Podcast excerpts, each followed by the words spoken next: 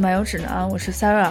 最近，嗯，我喜欢的剧虽然很多，但是应该说没有一部能够超越《死神千年血战》带给我的这个 happy 的这种这种感觉吧。因为自己就非常怀念，嗯，那个中二的时期。耶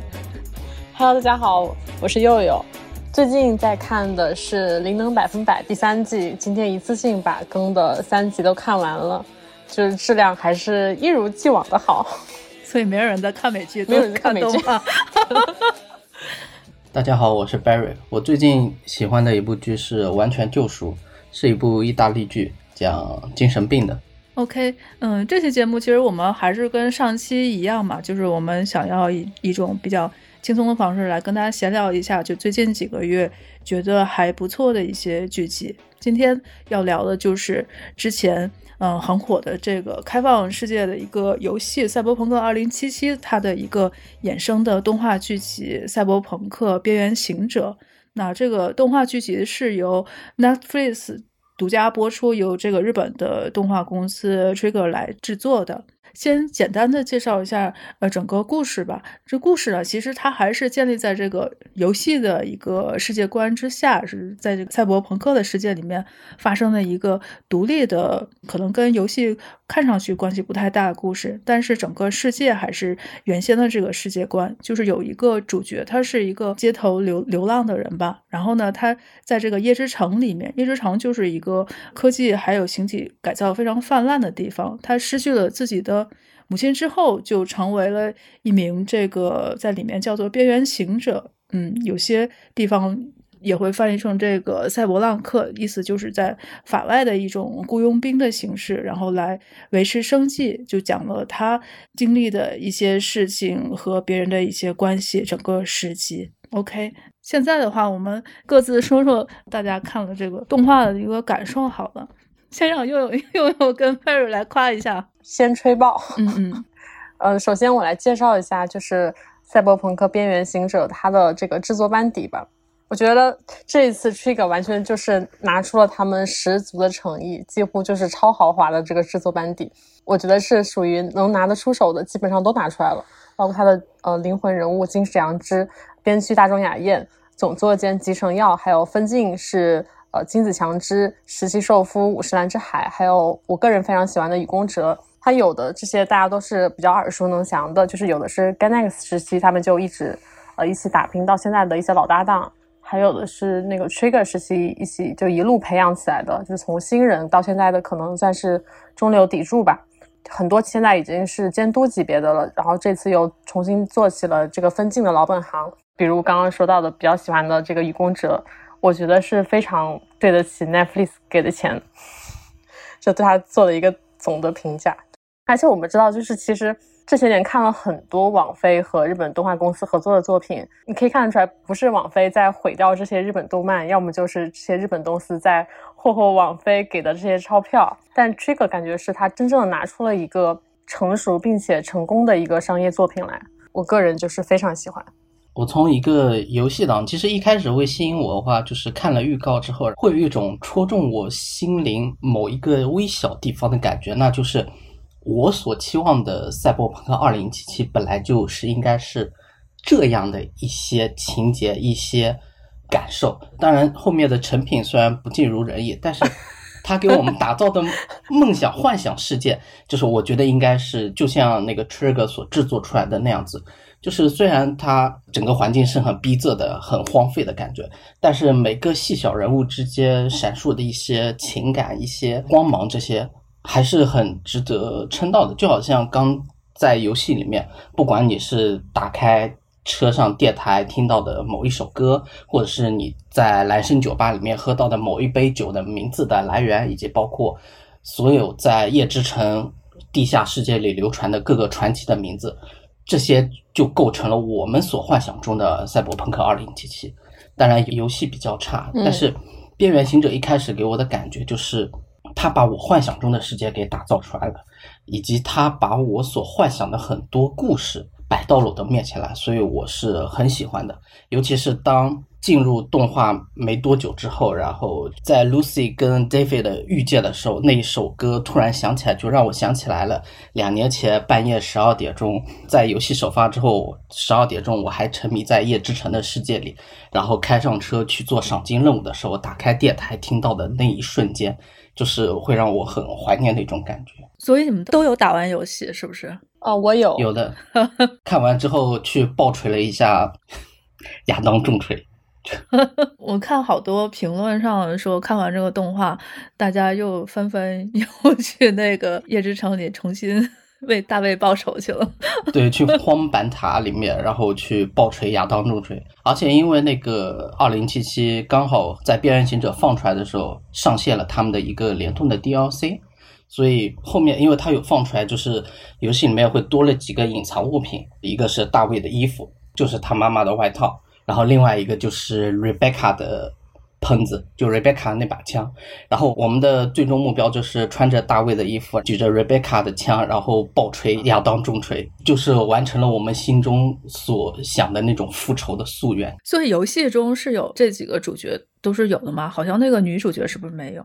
呃，游戏中是没有，游戏中它是后面上的一个 DLC，相当于一个补丁包，就是把动画里的一些因素给它添加进去了。比如酒吧里它加了一杯酒，就是以大卫的名字命名的。对，以大卫名字命名，然后那个配方里面有那个那个要现在说嘛？我还想说要不要放到后面就讲传奇的时候再说。就是我记得它里面最后是有加一点可乐，因为大卫不喜欢可乐，大卫不喜欢碳酸饮料，但是 Lucy 喜欢，所以就是就是。游戏也在刀人，动漫也在刀人。然后，尤其是你在游戏里面捡那个 Rebecca 的枪的时候嘛，它是在动漫里面，就是他们主角最后团灭的地方，然后在旁边的草丛里面，你可以捡到 Rebecca 的那把枪，就是会让人非常心痛的感觉。游戏的话，我好像嗯看别人玩过一点点的。你先说动画吧，动画其实优点非常明显嘛，就是吹哥这家公司历来的自己很擅长的演出，但是这些因为看太多了，我已经非常的疲倦了，就已经完全不能够带给我任何的触动了，就是。一脸地铁老人手机脸，你怎么又来了？但是他的确是这部动画的一个最大的一个优点，因为就是很喜欢这个动画的人，他不一定看过吹哥之前的作品，包括他最早的那些经典啊，落叶啊，包括这个天元突破这些，其实都是非常老的一些动画了。嗯，就是让他们看了这一部边缘行者之后，吹哥之前的这些动画又能吸一批老粉吧。但是呢，因为这几年不不管是这个普罗米亚也好，还有像 BNA 啊这些东西，嗯，反正优点还是那些优点，缺点呢也是一点也没改。嗯，就是顺着 Zara 跟 Barry 刚刚说的，就是因为我本身就是一个 Trigger 粉，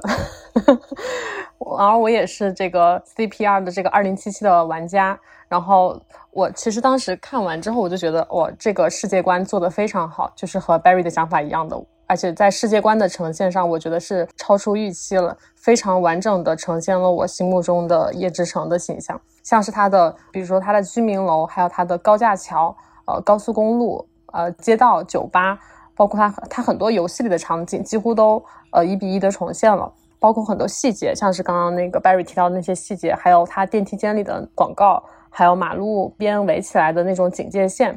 就甚至是里面出现的 sex 的场景，都和游戏的视角几乎是一样的。而且游戏里其实超梦出现的次数是相对来说比较少的，而边缘行者它是把它作为了一个主要的设定，呃，还做了一些丰富和故事融合的也比较好，所以我体验是比较好的。然后像 Sarah 刚刚说的，就是觉得有一些老套，其实这个确实因为赛博朋克这个主题本身现在来说来说已经有一点烂大街了。而且玩二零七七的时候，我就觉得它主题上没有那么新鲜，可能 shock 到我的反而是黑梦那一段，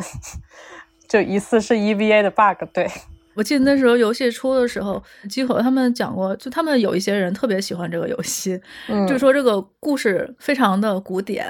这意思就是老套呗。它的游戏我觉得确实它优点很明显，但缺点也是就是很多的地方你无法去开拓，你就只能看着这这有个大楼，但是你无法进去，也无法和一些人物产生互动。然后我觉得动画可能弥补了游戏粉丝就这一部分的遗憾，就让你看到这个世界观更完整的样子。对，然后有一些人物的故事，你也能够看到它更呃。更丰富的一面。然后最近看到，因为这个游戏现在经常有人说是年度最佳嘛，所以也会经常提到，就去年我们很喜欢的那个英雄联盟的那个动画，呃，双城之战。对对对，双城之战。反正我个人感觉，可能双城之战给我的印象会更好一些，因为双城之战首先它是个法国团队做的。就是《边缘行者》里面这日漫的这个风格实在是太重了，觉得是我特别不喜欢的一个地方。就是女主角一出来，我觉得完了，这俩人又要谈恋爱。为什么要在赛博朋克里面谈恋爱？我不懂。那我觉得这反而是我反而就很喜欢他在保有游戏风格，同时也也很有 trigger 自己的这种日式的风格。可能我有的时候就是在一些偏欧美的动画里面，我希望看到一些嗯不一样的东西吧。日漫看太多了，我已经非常的疲惫了。其实我觉得可能有一个原因就在于，呃，英雄联盟那个双城之战那个动漫里面。因为它所出现所有人物都是游戏里的实际的游戏人物，就是你玩家可以操控的实际的那些英雄人物。而且早期很早很早，非常早期一大概是一一年到一三年之间，其实英雄联盟有推一些很主要的一些故事线。包括可能谁跟谁是情侣，谁跟谁是仇敌。比如说最传统的，就像《双城之战》里面写的，呃，皮奥托夫其实可能是个科技中立城，但他总体还是偏向于艾欧尼亚的。但是诺克萨斯跟祖安就是很非常传统的、很邪恶的那种代表。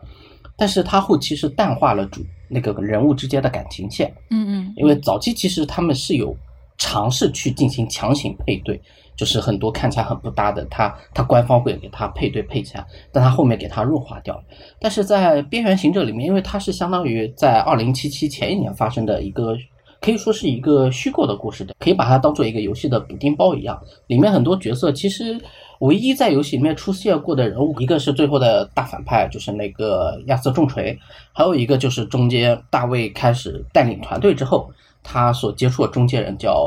何鸽子吧。瓦卡口好像是这样子，他其实也是游戏里面出现过的人物，但是并不多，甚至说非常少。因为剧本的原稿是 CDPR 给的嘛，他负责一开始的所有的初稿的样子，所以他是很多剧情相当于是新增的，很多人物也是新增的，而且这样子他也会不会影响到二零七七主线剧情的发展。就是跟游戏不会有冲突，是这样子，所以相对来说可能会让人感觉就是太日漫、太热血少年、太 boy meets girl 的那种感觉。但是我觉得我们现在想看的不就是这样的吗？为什么？哦，我不想看这样了。我 我觉得可能就是因为现实越是无力的话，大家越会希望在荧幕上面去找到自己呃梦想中的。而且现在大家都觉得，像赛博朋克这种世界，其实离离咱们的现实已经没有那么远了。就现实已经出现了这种很极端化的集团啊。权力的这种对小人物的压迫，这种事情大家已经看过了。而且就像刚刚 Barry 说的，其实主线剧情我们在游戏里都已经知道了，而且这个故事又是发生在主线之前的。其实看的时候就都知道，就是这个小人物和大集团他的对抗注定是徒劳无功的。尤其是我们玩过二零七七就知道，像荒坂啊、亚当重锤啊这些，这个时候他都不可能垮掉。即使到游戏的结局，他也只是荒坂大楼被炸掉了，也没有对他们实质的核心人物可能产生什么影响。所以我们看这个片子的时候，就是对他的结局都已经了然于心了。就是他的宿命感是非常强烈的，包括大卫，他从头到尾他也不知道自己为什么要活，他总是要从别人那里找到意义，不管是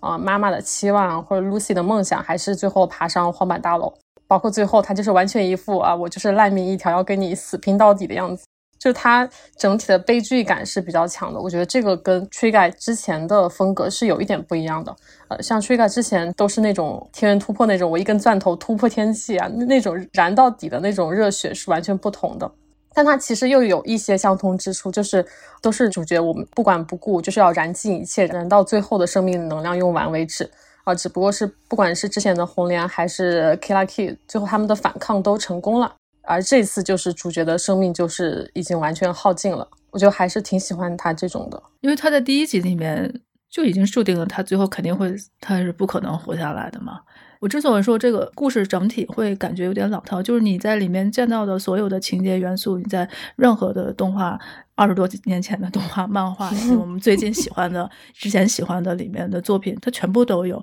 包括这个系统，它在里面运用这个系统。那么在那个《心理测量者》里面。还有其他动画里面早就已经演过无数次，但是呢，《边缘行者》这部剧其实应该说是网飞比较重视的一部剧，因为之前我在微博上也发过，在这个动画开播的前十几天，他们整个的推特上。每天都要让画师来画一张倒计时的图。看过这么多的美剧也好，动画也好，其实搞这种事情的其实比较少。然后 Swimmy 还喜欢，还挺喜欢玩这种的。对对对对，他真的是让那个 Trigger 的画师每天画一张不一样的，包括开播了之后，呃，还给这个 各种人画了各种壁纸。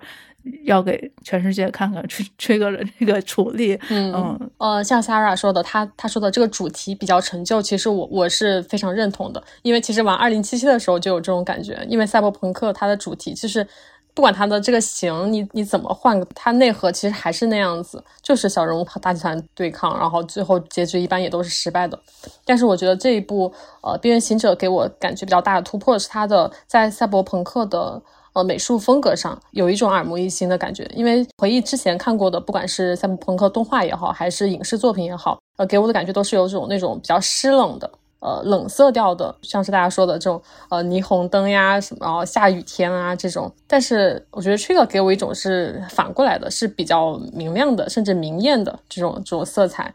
呃，我之前在大荧幕上看他们的《普罗米亚》的时候，就有非常强烈的感觉。就是 Trigger 祖传的这种金石阳制的这种美术风格，这种大色块的，嗯，红绿灯条的碰撞，还有它金田细作画的这种顿挫感，非常眼花缭乱。然后包括像 Sarah 说的，甚至觉得光污染的这种画面，我个人是觉得非常适合游戏化，然后打造这种呃游戏感、科技感、未来感的这种赛博空间。这都是我觉得以前所没有接触过的，加上它部分的三 D 场景做的也很好，我觉得完全不拉垮。所以我感觉就是 Trigger 和赛博朋克的这个结合，反而是有一点天作之合的意思。就是赛博朋克到了现在，很多作品里面已经不是我们最早八九十年代。接触到了一个人，孤独的走在湿冷的街上，然后思思考着我是谁，我要不要去哪儿？报《银翼杀手》的名字。嗯，对，所以现在的赛博朋克已经要往就元宇宙方向发展。对，我要打破，或者是我要我要更现实一点，我要打破某个组织，变成现实跟赛博朋克已经没有什么太大的区别了啊！刚才有有些人说一定要提 Kill a Kill。我我个人比较喜欢 Trigger 的，还是他早期的像落叶那样的作品，因为那样的作品不会对你的故事有太高的要求，都非常是 是是，都非常的零散，故事根本不重要，它只要一个非常简单的情节，就能展现出一些一些很暴烈、很大尺度的演出，就很精彩啊。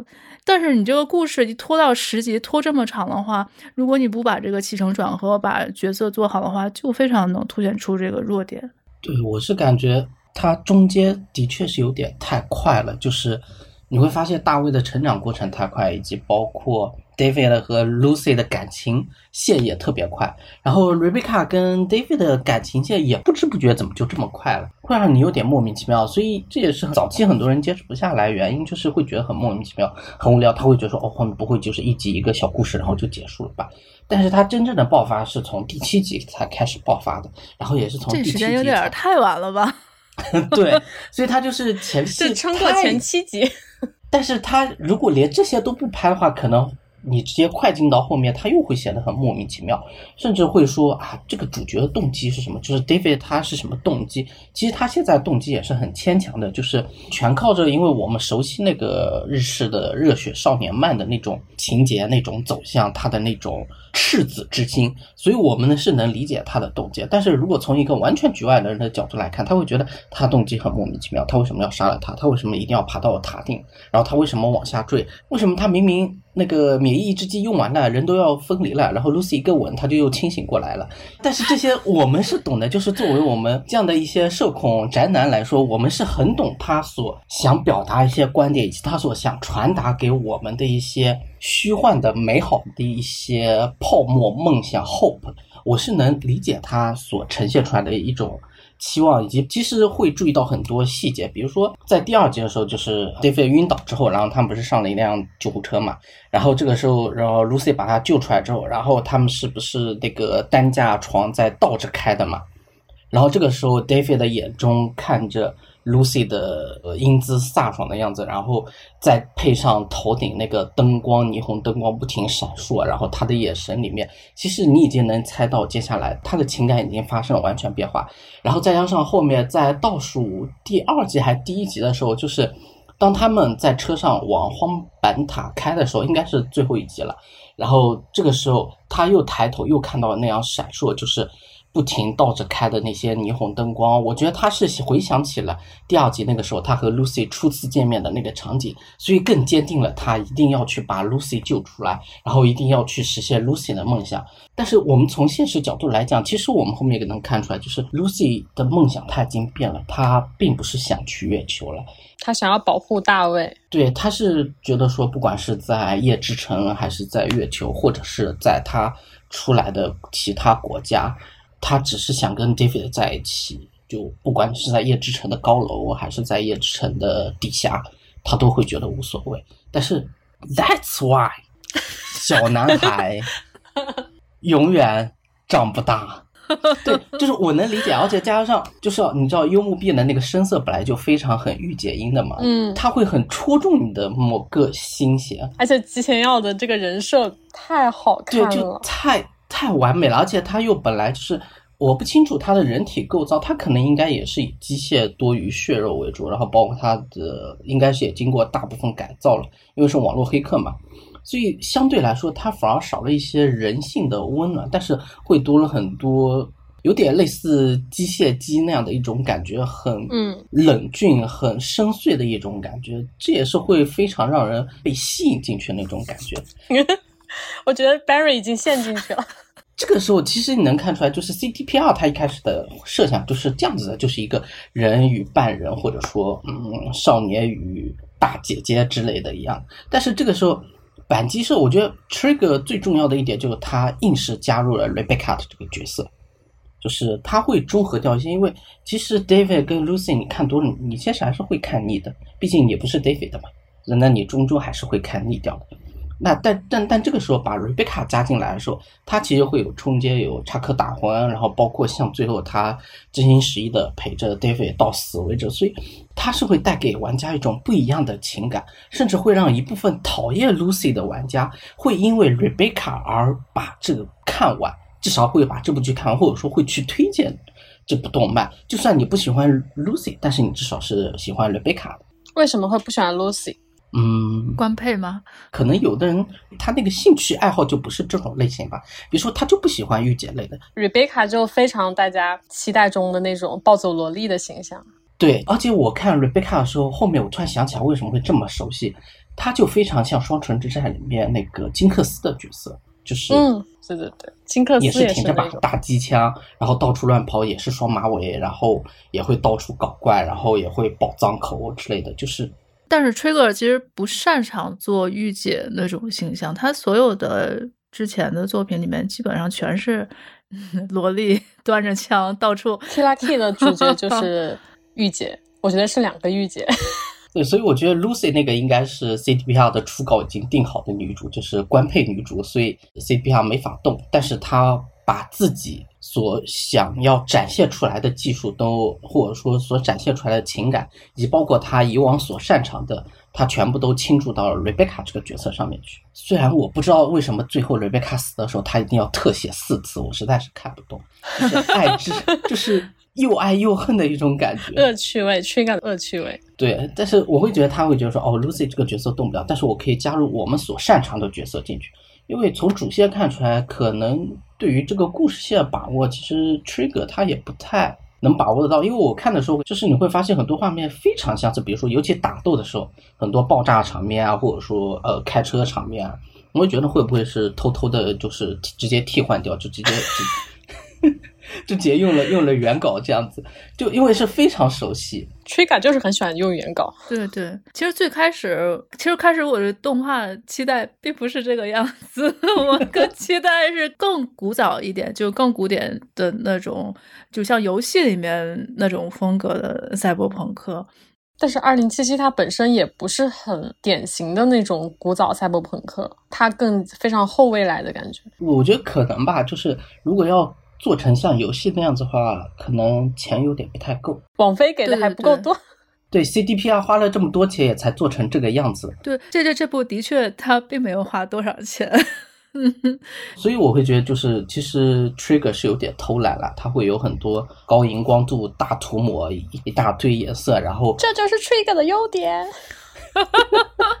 就是既是优点又是缺点嘛，就是在黑子眼里是缺点，但是在吹子眼里就是优点。就是 吹子是说我们？吹子，吹对，就你如果很喜欢那种荧光色的话，你会很喜欢，就很狂喜，因为这整部。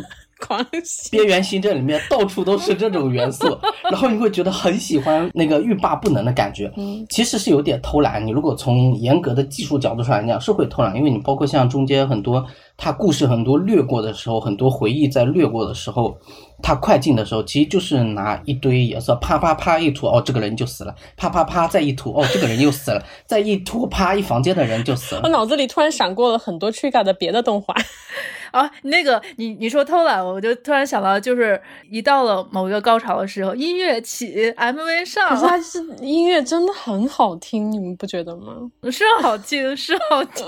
但是咱们也不能也不能老拍 MV。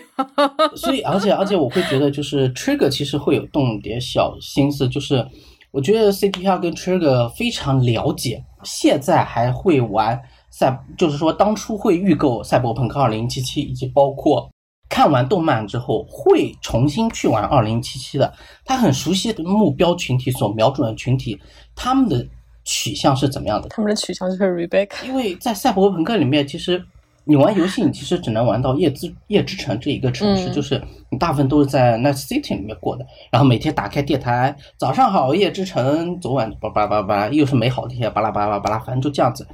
但是他把视角拉远，就是通过 Lucy 的口吻。拉到了月球上面去，然后再通过他们当时那个我不知道算不算超梦，还是说算一种体验套餐什么之类的。然后就是 Lucy 跟 David 一起上了月球，嗯，去就你知道坐在那个坑边，然后遥望地球。那个时候，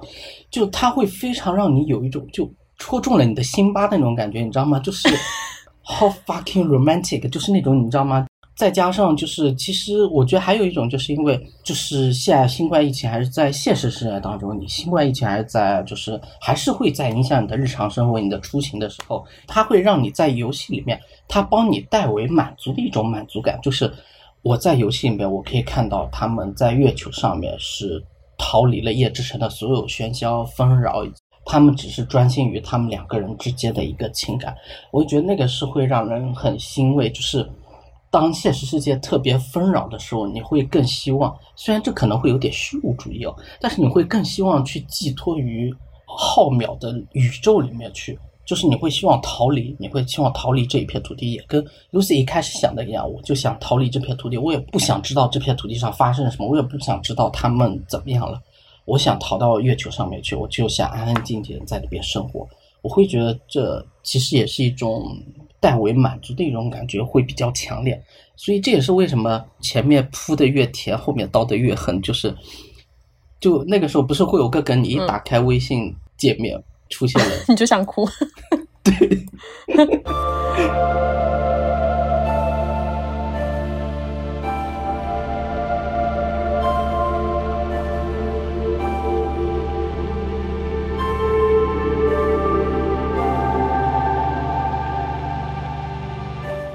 我们的微博、微信公众号和小红书都叫英美剧漫游指南。微博和小红书会发布新鲜的英美剧资讯和新剧观感，微信公众号则只会推荐我们认为非常好看的剧。另外，我们还有播客听众群，可以在公众号后台回复 “Killing TV” 找到入口，K I L L I N G T V。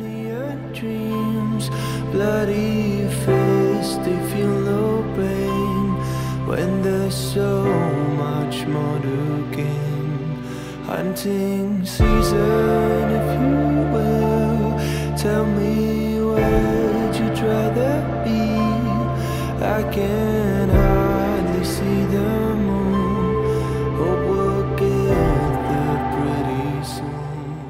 我我这点我还挺赞同 Barry 的，就是他们俩一起去月球这段，我也觉得很感人。我觉得这个故事特别有 t r i g 或者说日本动漫特有的把理想化的这种宇宙浪漫主义，我瞎编的词啊，就尤其是男女主角他们俩拥吻的时候，然后又是非常经典的火箭升天的画面，我们非常熟悉的呃世界系爱情，包括月球和宇宙，它也是日本动画的这种非常老的意象了。最后 Lucy 她一个人去到月球的时候，就看似梦想终于实现了，其实她是梦想的落空。那个场景我觉得也非常感人，而且当时我想到了《千年女优》的结尾，就是女主在穿上太空服的时候，哎，就是有一种非常私人的情感与非常宏大的情感交织在一起，我觉得就很打动我。然后刚刚那个 Barry 说到了 Rebecca 这个角色，哦，我我我也特别想说这个角色，因为 Trigger 他其实比较擅长塑造女性形象的，他的过往的片子也很多都是女性当主角，不管是那个吊带袜天使，还是 k i l a k i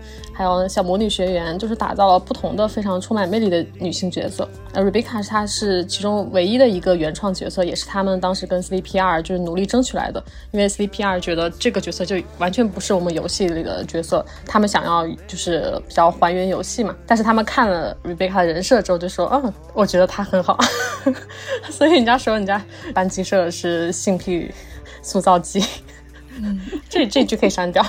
就 Rebecca 这个角色就特别。就太 trigger 了，或者说他太日本了，他身上就是充满了，我觉得是宅男观众对于暴走萝莉的那种想象。嗯，然后他和皮拉，哎，他哥哥是叫皮拉吗？他们的那个兄妹也是主角团里最简单、最纯粹的两个人。嗯，就连他们的结局都来的更加突然一些，就完全不给铺垫，也完全不拖泥带水，就是砰重锤一下就就人就没了。而且这个角色他也不像其他人一样，就是从头到尾啊都在追求某种意义，他完全也不纠结。虽然往小的说，他就是主角团的一个调剂吧，但其实往大的说，我觉得他是赛博朋克世界的另一面。有很多人就是像是大卫、像 Jack、像强敌银手一样，他们是理想主义者，就甘愿去赴死，或者是想要逃离、想要改造或者是毁灭这个赛博朋克世界。但是也有很多人，就是有更多人，就是没有多么远大的理想，但是我就是要简单的、热烈的活着，就是像 Rebecca 这种角色。所以我觉得这觉得就还挺有意思的。嗯，最后的话，我可以就拐到就是这个动画制作公司班机社嘛，Trigger。其实你从这个名字就可以看到，它这个 它这个名字就是直接开枪，不要那么复杂，就是简单直给粗暴，嗯，性性癖多一点，嗯，反正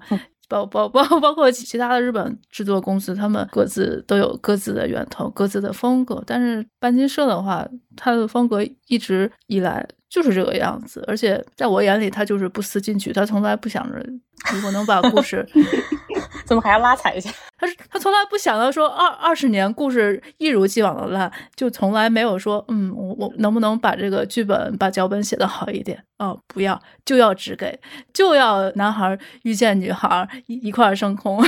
Boys meet girl 就是最美好的故事。对对对，就我还想补充一下，就是她的这个女性角色，就除了 Rebecca 之外，嗯，就是想要再说一下我比较喜欢的女性角色，因为我之前看到有一些解读就不太喜欢 Lucy 这个角色，就理由是因为她中后期有点变成了非常日本典型的好女朋友这种工具人的形象，然后她从后期也是从这个故事主线中退场了。但是在我看来，就是 Lucy 这个角色，她的复杂程度其实是远远高出主角的，啊，就是刚刚 Barry 在说主角的那个成长有点跳。跳跃的时候，我是非常认同的。就是女男主角他的转变，其实我觉得是非常简单直接的。包括他的行为动机，其实也都是别人在赋予他意义，他并没有真正的有一个，就是我这么热血的一个核心的原因到底是什么？他其实没有这个东西。我觉得大卫这个角色，他代表的是就是夜之城就非常让人疯狂燃烧和毁灭的这一面。他有点像是赛博精神病的一种变体。就你可以说他是英雄，但是他也是一种畸形的异化的产物。而 Lucy 映衬的是，我觉得是演。藏在夜之城之下，就是更长久、更压抑、更黑暗，然后又更加不为人知的一面，也就是无数的像是掮客呀、帮派啊、公司高层之下，还有一个就是手握绝对权力的一个庞然大物。我觉得大卫看似是一直在和荒坂斗争，但其实他从头到尾都没有去触碰到这个核心，就可以说是在和一个幻象去斗争。就他完全，他其实从头到尾他没有去触动到荒坂的，就是他的一个任何一个东西也好，被命运所愚弄了。而 Lucy 她其实是真正看到叶之城他的真相的人。他最后退出了团队，我觉得他是才是他决心用自己的方式去挣脱这个体制，他要用自己的方式去保护大卫的开始。所以我觉得这个角色也就又一次印证了为什么大家都非常喜欢，就是影视作品里的黑客这个群体，让我想到了那个《疑犯追踪》里的 Root，还有黑客军团，就这些形象。然后另外一个角色，另外一个女性角色是 Kiwi，就 Kiwi 这个角色其实我也挺喜欢的，但是她的结局我是不太满意。在我看来，无论是她中间是背叛了主角团，还是最后又回归洗白了，但是我觉得他无论他做出什么选择，都是基于 Kiwi 对夜之城这个世界的规则拥有非常透彻的理解，他才做出了很多更加利己的选择。所以他结尾骑着摩托车行驶在夜之城的郊外的时候，然后接到了那一通电话，就是决定他最后命运的电话。我当时觉得不太相信他会看不清这些人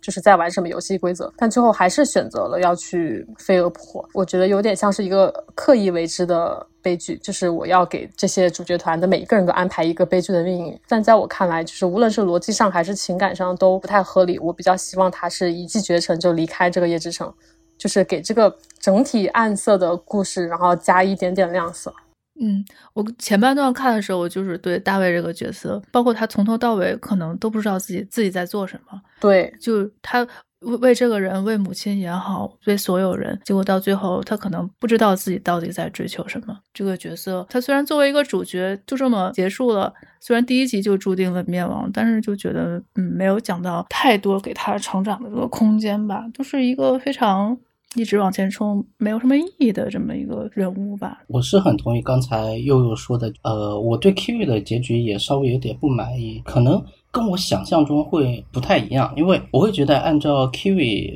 的性格来说，嗯，或者说按我设想的剧本来说，我觉得就像 Kiwi，其实它里面很多台词已经在暗示了所有主角之后的命运。就你包括皮拉的那种大大咧咧的，然后是完全不谨慎的性格，包括瑞贝卡这种硬碰硬的这种性格，他不会懂得躲让，他只会勇往直前跟你硬碰硬这种。还有比如说像 Kiwi，他一直在强调一点，包括他跟 Lucy 在呃 Deep Dive 里面，他一直跟 Lucy 在强调，在夜之城你不能相信任何人，除了自己。其实就告诉你，任何人都会背叛你。但是 Lucy 相比起来，还是会更愿意相信团队，他会觉得至少团队像家人一样，他不会背叛。但是 Kiwi 就像 Rebecca 一直叫呃 Farco 跟 Kiwi 是老头跟老太太一样。其实他们应该是已经在夜夜之城的地下世界里面混迹了很久了，然后他们还能独善其身，正是靠着他们从不相信任何人，他们会相信背叛随时随地都会发生，所以很多时候，当他面临一个选择岔口的时候，他永远会选择对自己最有利的条件。在剧里面，像他如果跟着 Faraday，如果像他承诺的那样，他是有一丢丢机会，最差也能爬到。前客中间人这个位置，那比如说 Faraday 真的上去之后，他可能就成为接替 Faraday 的前客跟中间人这样的一个角色，所以他会觉得他是有更大的一个利益机会，所以他会选择这。但尽管如此，我还是希望他最后是能，就像他其实在郊外很偏僻的一个地点碰到的嘛，那我会想说，那会不会比如说，呃，他会警惕 Faraday 的偷袭，然后或者说 Faraday 偷袭之后，但他还是会。可能有自己的另外的保命手段，然后比如说金蝉脱壳还是什么之类的，然后骑上他的摩托，然后离开夜之城去其他城市，然后过销声匿迹的生活。唉，可惜最后他他也是一个悲剧性的结尾，所以这是会让我就又想到了 Lucy，其实他在前面就很早就说过一句话，包括我们在《赛博朋克2077》也没经常体会到一个，然后包括像那个一体医生，其实一开始也讲过一句话，就是好像类似意思就是说，我觉得你能成为传奇，但是在夜之城里面没有活着的传奇。包括 Lucy 说的，在夜之城里让你闻名世界的，并不会是你当下风光的赛博朋克，你的人生、你的经历，而是你战死的惨烈瞬间。就是只有当你死了，你才能成为传奇，而这也是 Lucy 后期不希望看到 David 走上去的一条路。所以我是觉得悲剧色彩其实在整部动画里面其实时刻都是一样的，包括我们玩游戏了也会发现，就不管是强力银手还是早期的杰克。就你会发现，他们其实所有的悲惨结局都是已经铺垫好了，只是看你的选择。嗯，你想不想成为传奇？你想不想做出你想要的选择？你愿意牺牲多少？你愿意牺牲什么？然后去实现你的目的，是这样子的。这也就像他这部动画的那个名字，像我一开始其实我不太懂他为什么叫 Edge Runners，是边缘行者这样的一个这个名字嘛？我会觉得说会不会就是 CDPR 又搞了一个新组织还是什么之类的？但后面就是其实他这个。它这个名字还是蛮微妙、比较微巧的，因为第一个指代的就是他们这些人，他们地下这些团伙所处的一个地位，就是一个夜之城的边缘地位。他们是在边缘进行一些非法勾当，相当于是说浪客。对，是一些浪客，是一些早期的一些，比如说像日本武士幕府结束之后一些浪人啊这样一种角色。那他可能会是说，其实本质上他是在捡一些垃圾。解一些那些公司的人不愿意脏手的一些活交给他们去做，然后他们相当于是苟且残存，是这样的一个感觉。然后还有另外一个就是像 David 他们这种做一体改造的时候，他们会在成为那个 Cyber Cycle 的边缘之间不停的徘徊，不停的在触碰那个底线。不管是 Main 还是说呃 David，他们其实都是坚信，就宁愿相信自己不会成为 Cyber Cycle。但是还是不可阻挡的滑落到了边缘之外，然后就像一提医生说的，你只要到了边缘之外，就再也没有回头的路了。所以我觉得，其实现在回过头看完之后再去看这部剧名，这个名字也已经代表一个悲剧性的结局。嗯，金文刚才说的就是所有的不合理。这都是少年漫固有的一些避免不了的缺陷，那没有办法，就是嗯，班级社选择了这条路，拍成这个风格，它就一定会存在这些问题。所以呢，如果你觉得你很受用这些东西，看了可能真的就会很开心吧。我希望 CDPR 不要放弃赛博朋克这个 IP 吧。就你看，边缘行者反响这么好，那跟 Trigger 再签几份合同应该不是问题吧？支持支持，这个好像是今天。是有消息说是要出第二季了吗？如果第二季，那就是另外一批人的故事了。对，又是一杯传奇。我是希望能从二零二七讲到二零七七吧，或者说从二零七七、二零七六开始倒退讲回到二零二七年，五十年前那场旧网战争是怎么爆发的？那个当年的传奇黑客是怎么出来的？不然我觉得你埋了这个彩蛋没意义啊，是吧？对，就尤其是刚才你说的这个片名，就是就是我们见过的所有的浪客，应该没有几个是想要爬到这个组织的中心 去毁灭他们的吧？大大部分都是在追寻自我的一个价值，没没有说我要当上这个组织的头头，除了周周第五部之外。我最后再夸一夸班机社吧，就在我看来，像刚刚 Sarah 提到的落叶一样，其实他们从一开始就是，我觉得是乐于颠覆传统的公司。它其实也是一直就是愿意尝试日本风格和欧美动画风格混搭的这么一个公司。比如他们早期在 Gainax 时期做的《吊带天使》，它就非常的飞天小女警嘛，就是传统的日本动画它没有这样的画风。然后小魔女学院。前几年小魔女学院，它就非常迪士尼，很老少咸宜的一个故事。然后，但它其实都是在特定的圈子里比较火，说艺术性可能其实也挺高的，但是它的商业程度没有那么好。但这一部是他们真正的是一个。我觉得是有艺术水准，并且在商业上也很成熟、很成功的一个作品，是他们的一个里程碑。我觉得是，我就是挺希望这些日本动画公司可以多多赚钱，总比他们早期 刚刚成立公司，然后没有钱还要到处给人家做外包要好嘛。就是他们有更多的钱，网飞 这种人傻钱多的，对，给他们更多钱，他们就可以做出更好的作品。最后的总结就就是，嗯，先给喜喜欢日本。动画漫画的各位，就是现今的日本的动画公司，百分之九十九都是贴钱的，没没有人在赚钱，除了以前的京安妮之外。基本上就连 MAPA 这种，他做这些电锯人什么的，他都是要贴自己的钱去做的。他们真的就是在就是用爱发电，对，赚不到钱。包括 EVA 也也都是用一 做 EVA 的钱拿去做赚的钱拿去做别的。所以我希望像王菲这种那公司找上他们的时候，还是希望他们用点心，嗯，做一个口碑又好，又能赚到知名度，然后以后可以做更多好动画的一个机会吧。其实如果看动画没感觉，但是如果玩过游戏进去的话，可能有很强的感觉，就会感觉是悲剧。因为 David 他不是一直在坚信啊，我第一次装那个一体的时候，我是没有排斥反应，我还能用八次，我应该是很独特的。但其实我们玩过游戏就会觉得啊，你这也太弱鸡了吧？就对，相当于幼幼儿园学会跑步，然后但是像游戏里面主角 V 一出来，虽然被 Johnny 银手被基努里维斯带着到处飞、到处成长，但他起步已经是高中毕业了呀。所以杀死亚当重锤的才是我们。我本来想批评一下的话，是想把它跟 Akira 比一下，但是我后面想想，也不用讲这么狠吧。你这个有点侮辱阿基拉了，好吗？啊，没有，我是想说，同样的少年，同样的摩托，然后同阿基阿基拉不是 不是少年漫，你给我出去！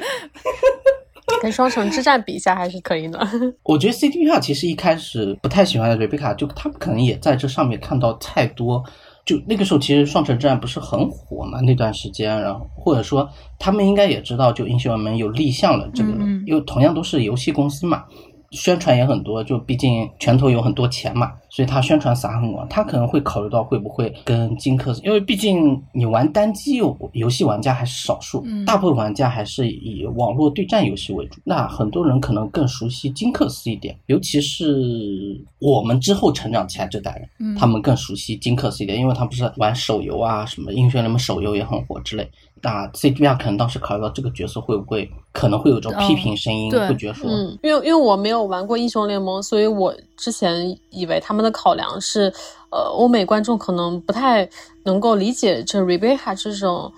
就是喜欢瑞贝卡这种人是怎么样的一种人，可能他们无法理解。对，可能日本宅男的这种受众群体比较大。对，但是其实欧洲人特别喜欢日本动画里面这种宅的这种取向，是不是因为他们的动画里比较少，对，但是他们特别喜 比较欢稀缺？特别喜欢日漫嘛，但是但是我觉得那个《双城之战》跟这个不同，就《双城之战》的制作班底，之前我们讲过，那些人是沉淀了五五六年以上，他这个才做了多长时间，这个那完全不能比，而且这个《边缘行者》明显就是要吸引目现在的年轻人，我是觉得，其实金克斯这个角色一开始在创立的时候，我是觉得他是有参考一些各国漫画的一些形象，尤其参考了一些日漫，然后去所融合创造，因为他整体的性格之类，或者说他的行为模式可能有点。偏美漫的风格，但是他的这个定位以及包括他和他姐姐之间矛盾啊，甚至说他所反叛到地下啊之类的，又有一你又能看出一些日漫的一些痕迹在里面。嗯，所以我觉得它是一个柔和体。对的，但是从玩家群体来说，很多人他也不管这么多啊，他反正逮着逮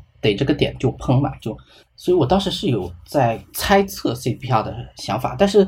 反正波兰蠢驴也不会出面解释说他他们为什么想解想除掉瑞贝卡，不然的话也会被玩家喷个遍，所以就 CPR 懂个屁的赛博朋克，真的是。可能他们就没想那么多，只是单纯的觉得我们的游戏里没有这个角色，他们不想要纯原创的角色。嗯，对，因为在二零七七游戏里面，其实像瑞贝卡这样角色，可能我游玩的历程是没有碰到过这些的。没有。对他们会觉得很陌生，或者说可能会不会跟我们的格调不一样，或者说、哦他们会不会后面要求我们二零七七里面加个瑞贝卡，那不是增加我们的工作量，又要把我们掏很多钱进去？我他们会不会这么考虑？但还好 Trigger 坚持下来了，所以也最后呈现出来。这些消息都是因为这个动画火了之后才慢慢的冒出来。你如果这个动画没有受到这么多人欢迎，谁管你这可能也是这些东西 Trigger 在发信号，下次别逼逼了，听我的就对了。其实，因为像游游戏改的这种作品，很多人会觉得啊，你就是又是一个给游戏卖钱的一个圈钱的作品，哎，但是能拍出来这样一个，真的是反而让更多没有玩过游戏的人都想要去玩游戏了。真的就是可能是没有本着宣传游戏的目的，但是最后达到了最好的宣传效果。对，其实它就是为了宣传游戏做的动画，只有游戏能赚钱，动画赚个屁的钱啊！Trigger 赚钱就行了。虽然买游戏，但是大家也不用全价买，等着 Steam 的促销就好了。最后怎么还给打了一通打广告？广告，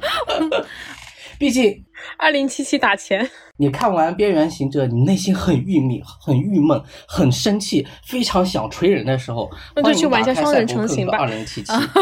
好的，今天我们那个《边缘行者》差不多就聊到这里吧。如果你喜欢本期节目，希望你去苹果 Podcast 给我们一个五星好评。